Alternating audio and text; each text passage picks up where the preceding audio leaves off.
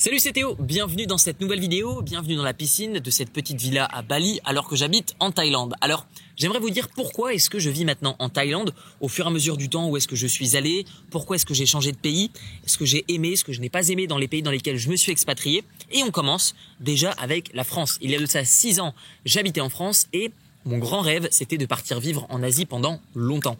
J'aime voyager, j'aime découvrir. Lorsque j'étais en France, j'ai commencé à créer un petit business en ligne pour aider des étudiants à réussir leur diplôme. J'ai commencé à gagner quelques centaines d'euros, puis quelques milliers d'euros tous les mois, et je suis parti vivre à Chiang Mai, dans le nord de la Thaïlande. Donc une partie de la Thaïlande encore assez traditionnelle, euh, qui a été surtout un petit peu envahie plutôt par les Chinois qui ont investi beaucoup dans des business là-bas, mais d'une manière générale, il y a une bonne communauté de personnes qui travaillent en ligne, beaucoup de personnes qui vivent avec leur sac à dos, et du coup, je me retrouvais un petit peu dans ce style de vie.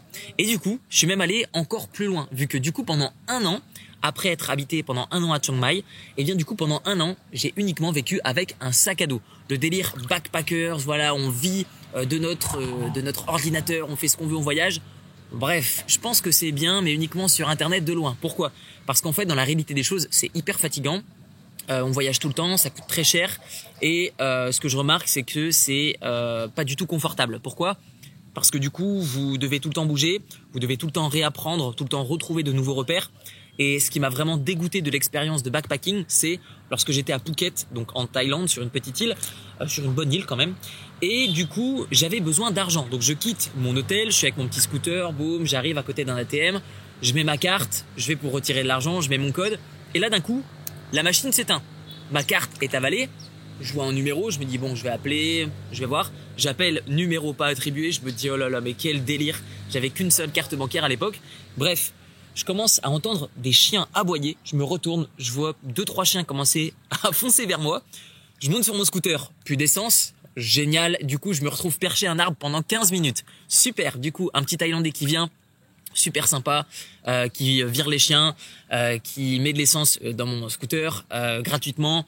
Je descends de l'arbre et je vois que la machine est réallumée avec ma carte qui sort. Je me dis alléluia, quelqu'un m'entend. Et du coup, je récupère ma carte, je fonce à l'hôtel et terminer l'expérience de backpacking. Puisque juste après, pendant trois ans, je m'installe sur une petite île en dessous de l'Italie, une île qui s'appelle Malte. J'ai beaucoup aimé cette île, pourquoi? Parce que j'ai rencontré beaucoup de Français et ça me manquait un petit peu de parler français. Je parle couramment anglais, mais parler en anglais me demande de l'effort, me demande de l'énergie. Et du coup, euh, le fait euh, à Malte d'avoir une communauté française qui a euh, un vrai potentiel et qui a déjà réussi dans de nombreux domaines comme l'immobilier, la bourse ou le business en ligne, eh bien du coup, avec cette proximité également avec la France, ma famille et mes amis, eh bien du coup, je me retrouvais du coup dans un cocon qui euh, qui était un peu plus familier, vu qu'en Thaïlande, en Asie d'une manière générale, le choc des cultures est très grand. Il peut convenir à beaucoup de personnes, mais à certaines personnes, euh, elles vont plutôt avoir besoin de ce côté européen occidental que nous avons ici en Europe. De ce fait, trois ans à Malte. Ce qui me fait péter un plomb, ça va être surtout la mentalité des gens, euh, des locaux plutôt qui vont habiter ici, qui soit vont adorer les étrangers ou les détester. Pourquoi? Parce que du coup, Malte, vous le savez certainement, c'est une île sur laquelle la fiscalité est très légère. Ce qui fait que beaucoup de personnes viennent, qui font du business. Du coup, ces personnes qui font du business ont fait exploser le prix de l'immobilier, vu que du coup, les Maltais ont soit profité de la bulle immobilière ou soit n'en ont pas profité. C'est-à-dire que les Maltais qui étaient propriétaires ont vendu très très cher leurs biens, donc ils adorent les étrangers vu qu'ils leur ont fait gagner beaucoup d'argent.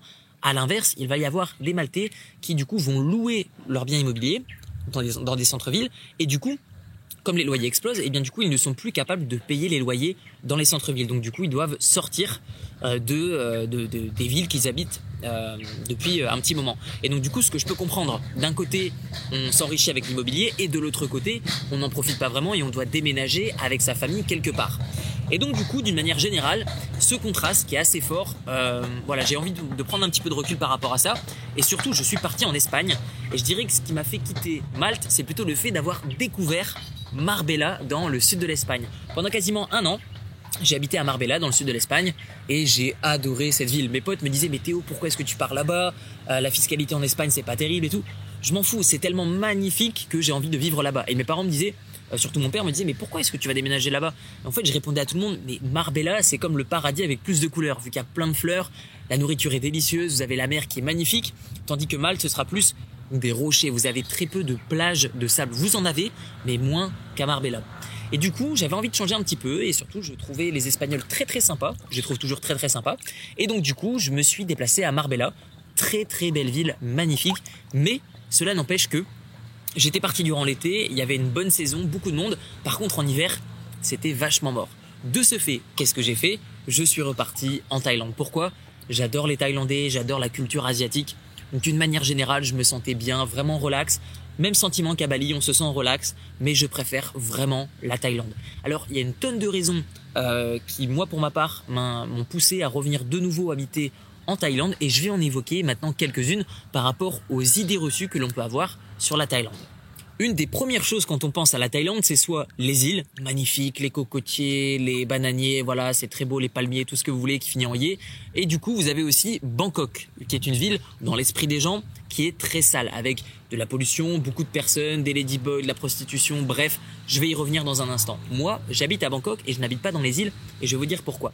Mais Bangkok, d'une manière générale, c'est la ville qui a été la plus visitée en 2019, devant Paris, devant New York plus de 16 millions, il me semble, d'habitants à Bangkok. Pourtant, ce n'est pas immense comparément au nombre d'habitants. C'est une très grande ville, mais comparément au nombre d'habitants et de touristes, c'est juste énorme en termes de densité. Mais Bangkok a vraiment deux aspects. Vous avez l'aspect sale, que vous allez trouver si vous le recherchez, ou du moins si vous ne recherchez pas aller dans les beaux quartiers, vous n'y arriverez pas. Donc du coup, je pense que pour profiter de Bangkok, il faut un connaître vraiment les bonnes adresses, savoir où aller et se déplacer d'un point A à un point B dans une voiture et non pas commencer à partir dans un délire de backpackers puisque du coup d'un point A à un point B vous allez rencontrer cette très forte pauvreté puisque à Bangkok vous avez ce vrai choc euh, entre deux types euh, de profils. Vous avez les personnes qui sont très très pauvres et vous avez des personnes qui sont très très riches. Donc du coup, c'est peut-être ce choc qui peut créer justement des différences au sein de la ville. Mais à Bangkok, vous avez des très jolis quartiers, comme vous avez des quartiers qui sont très sales. Après, c'est à vous de savoir les choisir. Deuxième point, ça va être la densité. Vous avez beaucoup beaucoup de personnes à Bangkok. Et donc du coup, si vous n'aimez pas, si vous êtes euh, très vite, euh, que vous sentez mal parce qu'il y a beaucoup de monde, franchement, je l'avoue, Bangkok, il y a énormément de personnes. Donc pour les personnes qui ont peur de se sentir oppressées, fuyez Bangkok, allez plutôt dans d'autres villes. Euh, moi, ce que je vous recommande, c'est vraiment si vous vivez à Bangkok, c'est d'aller d'un point A à un point B et d'éviter les, horaires d'afflux. Pourquoi? Parce que dans les embouteillages, vous pouvez rester des heures et je sais de quoi je parle, je l'ai vécu. Et enfin, vous avez deux points que j'aimerais encore évoquer. Vous avez la prostitution et vous avez les ladyboys. Alors ça me fait rire à chaque fois que je dis à des potes, voilà, je vis en Thaïlande, on me dit ah, mais du coup, euh, il y a des mecs là-bas qui se déguisent en femmes, machin. Franchement, faut arrêter. En fait, les ladyboys sont en fait des soit des filles ou soit euh, des, garçons qui vont un petit peu inverser leur sexe. Et donc du coup, ici, il y a une vraie culture qui est que on dit voilà, faut avoir une paire de hum pour se couper les hum. Ce qui veut dire qu'on a beaucoup de respect pour les personnes qui font ça.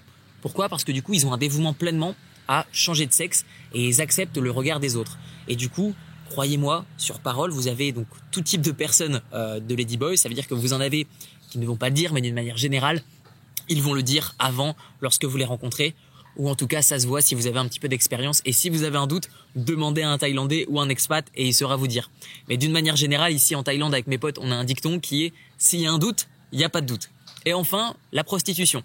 La prostitution, c'est clair que vous en avez énormément en Thaïlande. Et ce qui est bizarre, c'est qu'il y en a qui font un petit peu ça à mi-temps. C'est-à-dire que quelqu'un qui peut avoir un métier la journée, et bien la nuit, s'il a envie d'avoir un petit peu d'argent de poche, il va se prostituer. Et donc du coup, c'est peut-être euh, pas son métier principal et peut-être que sur un coup de tête, il va le faire. Donc il arrive, en effet, que vous rencontriez beaucoup de prostitution dans certains quartiers, notamment Sukhumvit 11, Sukhumvit 11, qui est une rue qui est euh, voilà, il y a énormément de vie nocturne.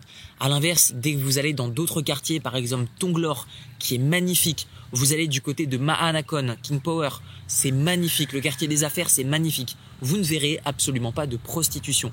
Dans les centres commerciaux, absolument pas.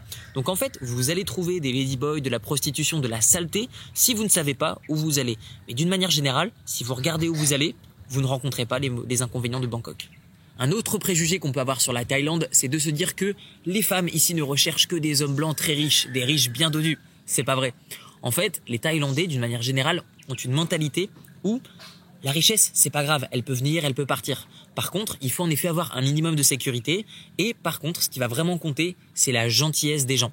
Ici, si vous êtes gentil, vous trouverez quelqu'un. Pas besoin d'être faux, pas besoin de jouer un rôle. Si vous êtes gentil, vous allez conserver une personne. Par contre, en effet, si vous avez de l'argent, vous allez trouver en effet des personnes qui vont être uniquement euh, peut-être intéressées que par l'argent. Donc après, c'est en fonction de vous, si vous le montrez, si vous recherchez quelqu'un uniquement pour ça. C'est vraiment, il y en a pour tous les goûts. Cependant, d'une manière générale, je dirais que les Thaïlandaises, tout comme les Françaises, sont intéressées et recherchent par un minimum de sécurité. Forcément, si vous êtes riche, en fait, c'est le résultat. Donc du coup, tout autour de ça, vous avez développé des compétences, vous avez développé une façon d'être.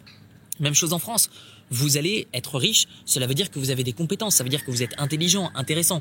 À l'inverse, si vous êtes fauché comme je sais pas quoi, ça signifie beaucoup de choses. Ça signifie que vous n'avez aucune compétence, ça signifie que vous ne souhaitez pas vous dépasser, ça signifie, ça signifie que vous n'avez pas d'objectif dans votre vie. Donc en fait, c'est pas la, richesse qui détermine si vous allez intéresser quelqu'un ou pas. C'est en fait tout ce qu'il y a autour de ça qui détermine si vous allez attirer, euh, intéresser et attirer quelqu'un ou pas. Un autre préjugé qu'on peut avoir sur la Thaïlande, surtout pour les personnes qui pensent très fort ça et qui arrivent ici et ça leur fait vraiment bizarre une fois qu'ils sont sur place, c'est de se dire la Thaïlande, c'est pas cher ah la Thaïlande c'est pas cher, je gagne pas beaucoup donc du coup je vais aller en Thaïlande, ce sera pas cher. Encore une fois, grosse erreur. Pourquoi? Parce que du coup, si vous venez ici dans cette idée, cela signifie que vous pensez vivre comme les Thaïlandais locaux. Cela signifie que vous allez manger tout le temps de la street food. Cela signifie que vous allez vivre dans un appartement qui sera excentré. Cela signifie que vous emprunterez les transports en commun. Donc oui, on peut vivre pour pas cher, mais dès qu'on veut vivre comme un occidental en Thaïlande, eh bien du coup, ça va coûter forcément plus cher. Donc ne vous attendez pas à ne pas dépenser 3 francs 6 sous moi, d'une manière générale, à style de vie équivalent, je dirais que le coût de la vie est 40% moins cher qu'en France. Mais d'une manière générale, ne vous attendez pas à devenir le roi du monde avec 1000 euros sur votre compte bancaire ici en Thaïlande. Ce n'est pas vrai. Donc d'une manière générale, moi je dirais que pour vivre comme un fou furieux en Thaïlande, cela dépend vraiment de votre style de vie. Mais moi d'une manière générale, je veux dire quand je vais dépenser, par exemple à titre proportionnel, donc ne pas le prendre comme exemple par rapport à vous. Mais moi, par exemple, je vais dépenser à peu près entre 10 à 11 000 euros par mois ici en Thaïlande. Et quand je vais être en Espagne, en Europe, si je vis vraiment sur place, pas en mode vacances, si je vis, eh bien, je vais dépenser à peu près 8, 9 000 euros par mois. Mais par contre, en Thaïlande, je vais avoir des services qui sont même pas en fait achetables. En Europe, par exemple, j'habite dans un endroit où il y a un service de fou furieux. Euh, je vais avoir par exemple accès à des applications qui vont me livrer mes courses chez moi, qui vont les ranger dans mon frigo. Euh, voilà, sur un coup de téléphone ou sur simplement une application, je vais réserver une salle de conférence. Je vais pouvoir accéder en fait à des services qui sont en fait même pas achetable en Europe. Donc c'est même pas une histoire de combien est-ce qu'on va dépenser en Espagne, euh, en France, en Italie, machin en Europe ou en Thaïlande. C'est vraiment en fait que ici en Asie, il y a des choses qui sont totalement inaccessibles en France. Par exemple, le fait que les magasins sont ouverts 24/24, euh, par exemple les 7-Eleven, donc à n'importe quel moment euh, de la journée, vous pouvez aller faire vos petites courses. À n'importe quel moment dans la journée, vous avez des boîtes de nuit qui sont ouvertes. Ça commence à 10h du matin, ça termine, ça termine à 10h du matin. Vous avez euh, des salles de sport qui sont ouvertes toute la nuit, tout le temps, partout. Bref, il y a vraiment une offre constante partout, à n'importe quel moment. Une autre réaction que je vais entendre de temps en temps lorsque je dis que j'habite en Thaïlande, c'est tu habites là-bas parce que c'est un paradis fiscal, tu as un exilé fiscal, tu ne payes pas d'impôts. C'est faux. En fait, comme je l'ai dit juste avant, déjà j'ai habité en Thaïlande, euh, j'ai habité également dans d'autres pays où je payais de l'impôt. Euh, donc c'est pas le critère numéro un. C'est vrai que c'est à prendre en compte, mais c'est pas le critère numéro un. Je préfère me sentir bien que de rien payer et de me sentir mal dans l'endroit où je suis. Euh, vu que être riche c'est cool. Par contre, si on est forcé d'habiter dans un pays qui est complètement flingué juste parce qu'on va économiser plus, ça m'intéresse pas. Donc euh, oui, je vais payer en fait de l'impôt. Je vais pas euh, ne pas payer d'impôt. Euh, en Thaïlande, vous payez de l'impôt. C'est juste qu'en effet, vous payez moins qu'en France et surtout le système est plus simple. C'est-à-dire que vous n'avez pas 240 taxes comme en France. Vous en avez peut-être une trentaine ici en Thaïlande. Donc d'un point de vue administratif et facilité de bureaucratie, ça n'a rien à voir. Bah, la France a été pendant longtemps le pays le plus taxé d'Europe. Je crois que maintenant elle est le pays le plus taxé au monde. Donc d'une manière générale, euh, je dirais que non, ce n'est pas un paradis fiscal, mais c'est vrai que c'est beaucoup plus avantageux d'un point de vue fiscalité et imposition. Un autre point à prendre en compte en Thaïlande, c'est le choc culturel et il est très fort. Donc pour certains, c'est un avantage, tout comme moi, parce que j'adore la culture asiatique. Par contre, pour d'autres, c'est un inconvénient, puisque du coup, ils n'arrivent pas à penser comme les Asiatiques, comme plutôt les Thaïlandais. Donc du coup, euh, je dirais que d'une manière générale, il y a un vrai choc culturel. Soit vous aimez, soit vous n'aimez pas, mais c'est à prendre en compte dans une expatriation. Et je dirais qu'enfin, pour aller vraiment dans la précision, il y a vraiment un choc culturel entre les personnes qui habitent en ville et les personnes qui habitent dans les îles. J'ai vécu dans les îles, que ce soit en Europe au travers de Malte ou en Thaïlande au travers de Phuket ou d'autres îles, je peux vous assurer que ça n'a rien à voir. Les gens sur les îles n'ont pas le même comportement que les gens qui habitent dans des villes. Pour ma part, je me sens beaucoup mieux dans des villes et c'est pour ça que je n'habite pas sur les îles. Donc les deux ont leurs avantages et leurs inconvénients. C'est à vous de trouver la ville qui vous conviendra le mieux.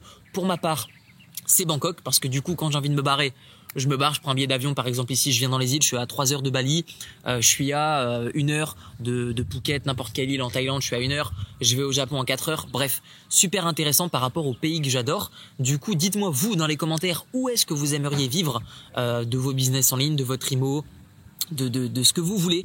Dites-moi dans les commentaires où est-ce que vous iriez vous expatrier et vous retrouverez dans la description de cette vidéo une série de 4 vidéos 100% gratuites qui vous expliquent comment démarrer votre premier business en ligne en partant de zéro.